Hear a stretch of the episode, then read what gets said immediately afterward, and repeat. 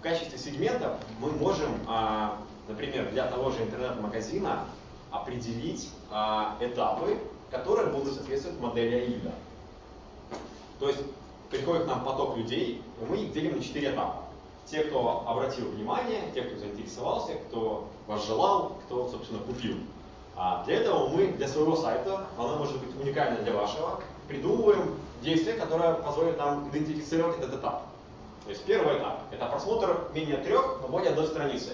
Это он обратил внимание на нашем сайте. Посмотрел более трех страниц, а, менее трех, но больше одной страницы. Он обратил внимание, он что-то если он заинтересовался, то он посмотрел более трех страниц, использовал либо поиск по сайту, либо использовал, форму подбора по параметрам и так далее.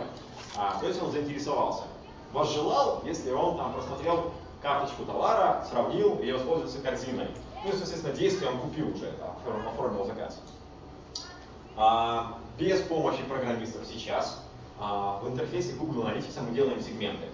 А, указываем прямо в форме. Мы говорим, что сделать нам такой-то сегмент, а, в этот сегмент включить просмотр страниц, а, там, менее трех, но больше одной. Да, назвать этот сегмент там, внимание. Вот, и так сделать по всем сегментам. А, абсолютно вручную, сами, без программиста, мы отделяем весь наш трафик на 4 каких-то канала. Затем необходимо нам запустить рекламную кампанию. Мы интернет-магазин, мы что-то продаем. Продаем, к примеру, мобильные телефоны. А, используем мы, да, выбрали в качестве рекламы какой-нибудь баннер, контекстную рекламу, таргетированную рекламу. А, впоследствии в отчете мы видим не всех людей, которые приходили, а, а смотрим, как вели себя эти группы людей.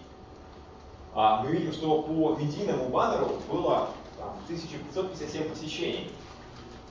А, и а, в первые два этапа попало самое большое количество людей, почти 50%. То есть почти 50% людей, которые обратили внимание и заинтересовались, но ничего не купили. Какой вывод мы можем сделать для медийного баннера?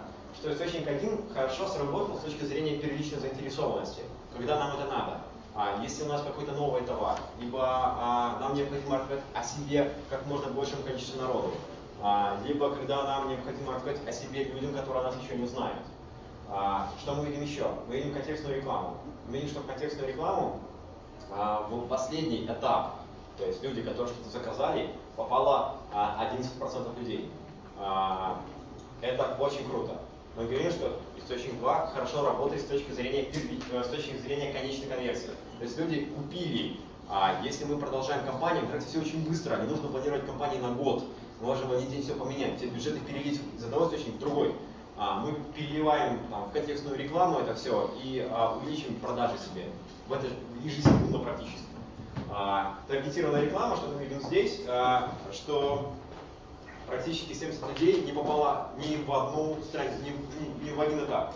То есть они типа просмотрели только одну страницу и ушли, а, либо открыли и закрыли, а, и мы понимаем, что таргетированная реклама неэффективна из-за высокой доли нецелевой аудитории. Либо мы настроили плохо таргетинг, а, его нужно поменять, либо не использует конечный, либо не использует источник вообще.